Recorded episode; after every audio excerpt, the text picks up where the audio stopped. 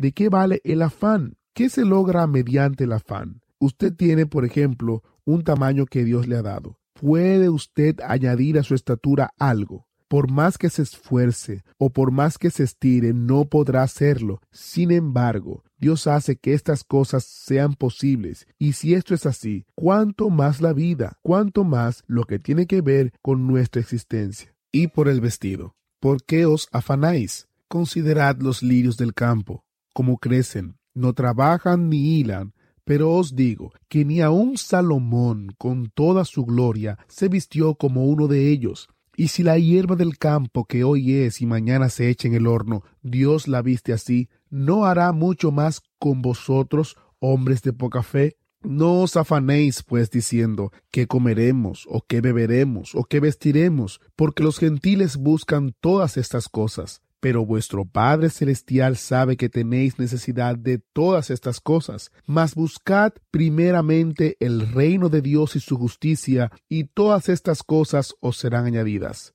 Así que no os afanéis por el día de mañana, porque el día de mañana traerá su afán, basta cada día su propio mal. Estamos considerando el Sermón del Monte y le saludo una vez más estudiante del Instituto Bíblico del Aire. Estamos en la sección donde Jesús nos habla de valores y en nuestro estudio anterior comenzamos a hablar acerca del afán a raíz del texto que hemos leído. La Biblia no nos dice que seamos completamente apáticos y que nunca seamos serios con respecto a ninguna cosa. El Salmo 127 nos dice que es posible afanarse, tener preocupación, trabajar, edificar en vano, por cuanto es posible afanarse, tener preocupación y trabajar y edificar equivocadamente. Pero este salmo también nos dice que es posible tener preocupación, laborar y edificar con gran provecho. Por cuanto es posible preocuparse uno por las cosas buenas, es posible trabajar para lograr lo bueno y edificar las cosas que convienen con la energía de la vida. Ahora la pregunta aquí es, ¿por qué se afana por las cosas que no se puede controlar? Aquí viene otra pregunta. ¿Qué bien nos hace la preocupación? El afán nos desgasta la energía que pudiéramos usar para una preocupación constructiva, para hacer algo con respecto a las cosas que sí dependen de nosotros. En el versículo 28 Jesús pregunta, y por el vestido, ¿por qué os afanáis? ¿Por qué se preocupan tanto con respecto a la ropa? ¿No es el cuerpo más que el vestido? Piensen en eso. ¿Qué es el cuerpo? ¿Solo algo que hay que vestir cada día? Pero si siempre vemos el cuerpo como algo físico y solo nos preocupamos porque ese cuerpo físico esté lo mejor que sea posible, sin estar adornado con el fruto del Espíritu ni con las virtudes que corresponden a la vida piadosa, entonces nuestros valores están deformados. No es la vida más que el alimento. Jesús hizo esta pregunta. En otras palabras, ¿qué es su vida? Santiago hizo esta pregunta en el capítulo 4, versículo 14 de su libro. ¿Qué es vuestra vida? Es una pregunta de profundo significado. Y creo que él hace, o por lo menos implica, unas 20 preguntas en esta porción del Evangelio según Mateo, capítulo 6, versículos 19 al 34. Todas se relacionan con los valores. Tan pronto como estas preguntas enfocan nuestros valores, viene la gran enseñanza, las grandes respuestas para dichas preguntas. Lo que quiere que comprendamos como resultado de reflexionar en todas esas preguntas está relacionado con cosas como estas. Mi tesoro tiene que estar en la dimensión espiritual, en los lugares celestiales.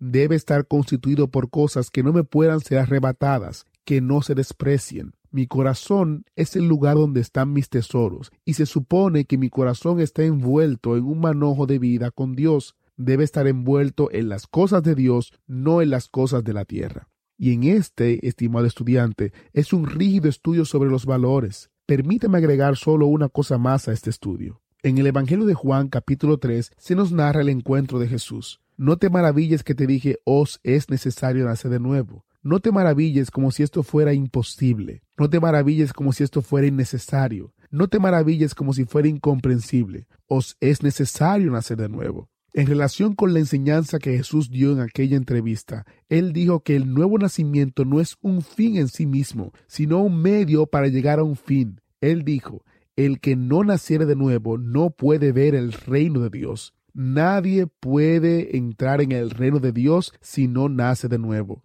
Y esto es sencillamente el concepto de Dios que es un rey. Si permitimos que Él reine en nuestros corazones, entonces somos súbditos de ese reino. Esa es una gran verdad, el señorío de Dios, el reinado de Él. Dios es Rey de reyes y Señor de señores. Francamente, si Dios es Dios, no tiene ningún sentido que sea menos. Si Dios es Dios, Él es absoluto. Y si Él es absolutamente Dios, entonces tiene que ser el Rey absolutamente.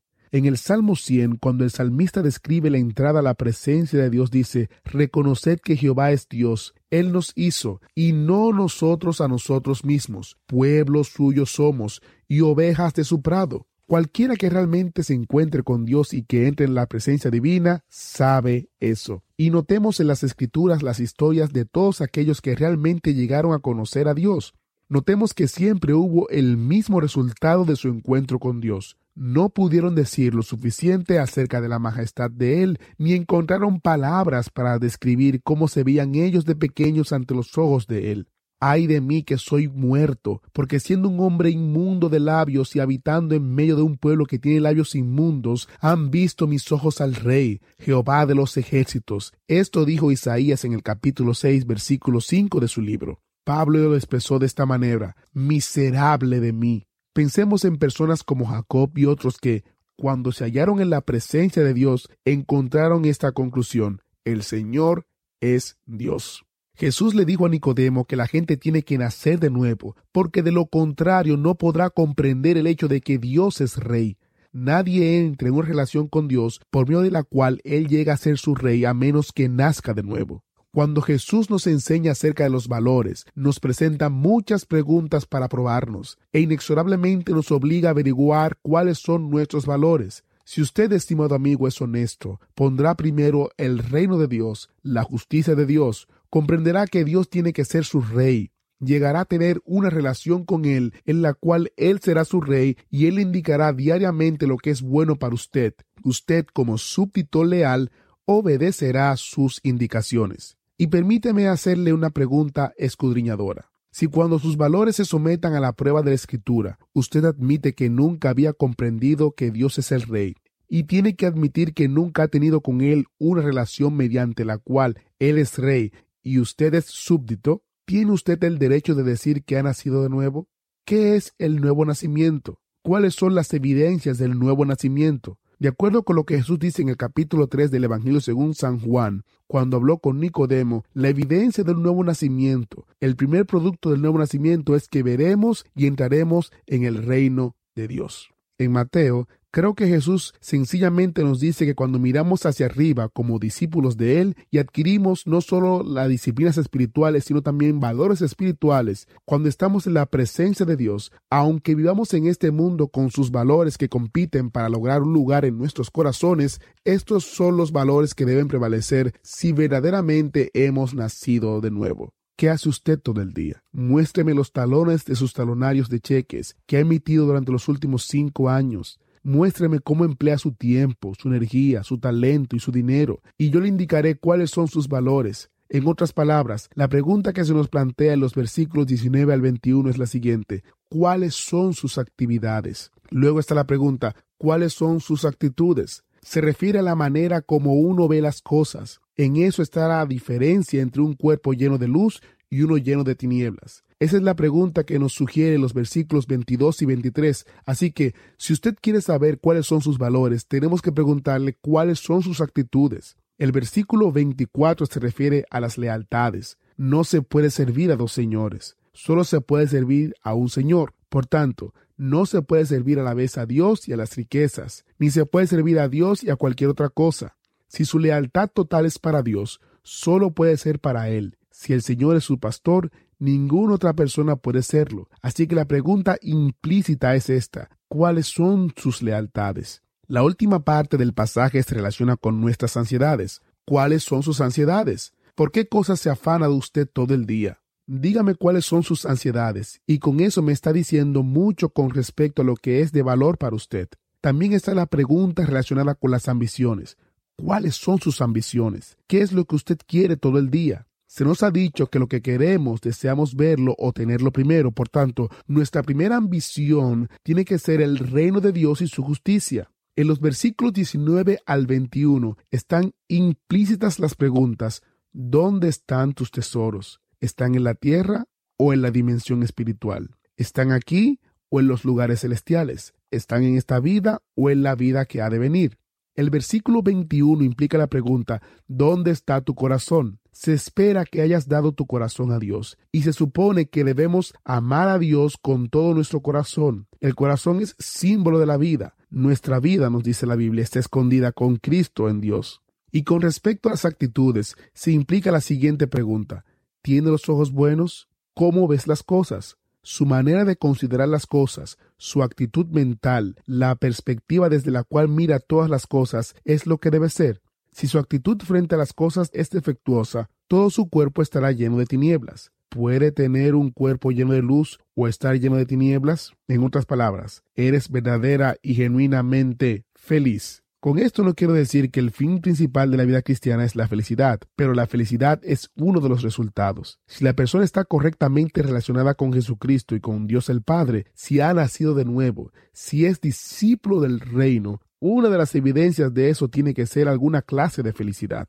Ahora, el asunto es que la verdadera felicidad no depende de las circunstancias. Hay personas que sufren, hay personas que están pasando por el valle de lágrimas y en medio de todo eso aún puede tener alguna clase de gozo, de luz, de felicidad. Puede tener su cuerpo lleno de luz. Cuando uno las ve piensa que no hay ninguna razón para que tengan su cuerpo lleno de luz, pero así es. Algunos jóvenes que tratan de comunicar el mensaje del Evangelio de Cristo buscan maneras ingeniosas para hacerlo. Algunos salen a la calle principal de una gran ciudad con un letrero que se colocan al frente y otro atrás. El de delante dice, Yo estoy loco por Cristo. El de atrás pregunta, ¿por quién estás loco tú? No sugiero que nos convirtamos en emparedados por amor del Señor, pero hay algo de verdad en esta demostración. Cada uno es loco por alguna cosa y cada uno sirve a alguien. Dios debe ser nuestro Señor, pero si no lo es, entonces algún otro individuo o alguna otra cosa lo será. Así que, ¿a qué sirves todo el día? ¿A qué se dedica? ¿Quién es su Señor? Cuando llegamos a la última parte del capítulo 6, abundan las preguntas. No os afanéis por vuestra vida, qué habéis de comer o qué habéis de beber, ni por vuestro cuerpo, qué habéis de vestir. Más adelante Jesús nos dice, no os afanéis, pues diciendo qué comeremos, o qué beberemos, o qué vestiremos. Esencialmente Jesús pregunta, porque ustedes hacen preguntas que no son fundamentales. ¿Por qué predominan en sus mentes las preguntas que ningún verdadero discípulo de Jesús debe plantearse? Al final de esta sección, Él nos recuerda, los gentiles buscan estas cosas. Los paganos decían, comamos, bebamos y estemos felices porque mañana moriremos. Las personas paganas, seculares, no espirituales, son las que siempre se preguntan qué comeré o qué de beber o con qué me vestiré. No es igual comer para vivir que vivir para comer. El propósito de sostenernos debe ser el servicio, estimado amigo. Pablo le dijo a Timoteo, así que teniendo sustento y abrigo, estemos contentos con esto. Ni siquiera menciona la vivienda, pero debemos decir que si tenemos alimento en el estómago, ropa para cubrirnos y un lugar donde vivir, debemos estar contentos. Estos son los derechos básicos de todas las personas. Aún las instituciones de servicio social en la mayoría de nuestros países proveen estas cosas para los necesitados. Me parece interesante que los seguidores consagrados del Señor Jesucristo, como Pablo y Timoteo, ni siquiera incluyeran la vivienda. Estaban contentos y se les dijo que debían estar contentos con la comida y la ropa, porque si uno no tiene el alimento, no puede sostener la vida y muere, y si no tiene ropa, lo arrestan entonces. Esas dos cosas son esenciales. Así que el discípulo de Cristo debe estar tan preocupado por la voluntad de Dios y los propósitos de Cristo en el mundo, es decir, la necesidad de ser una solución, una respuesta para Él, por ejemplo, la necesidad de llevar el Evangelio a todo el mundo, que no debe tener afanes con respecto a lo que va a comer o beber o a vestir. ¿No entienden ustedes que su Padre Celestial sabe de qué cosas tiene necesidad? Ahí están implícitas varias preguntas. ¿Alguna vez han pensado ustedes en las aves del cielo? ¿Han pensado en que ellas no siembran, ni ciegan, ni recogen en graneros? ¿Quién las alimenta? Vuestro Padre Celestial las alimenta. Las aves del cielo no tienen cuentas de ahorro, ni chequeras, ni cuentan con inscripción en el Instituto de Seguridad Social. ¿Cuál es su seguro social? Bueno, el Padre Celestial. ¿Y dónde está la seguridad de ustedes? ¿No valéis vosotros mucho más que ellas? Creo que esta es una pregunta profunda. ¿Cuánto vale usted? ¿Usted tiene algún valor? ¿Vale usted algo ante los ojos de Dios? ¿Vale usted algo ante los ojos de los demás como una solución, como una respuesta? ¿Vale usted algo ante sus propios ojos? El Señor sigue preguntando, ¿alguna vez han pensado ustedes en los lirios del campo, cómo crecen?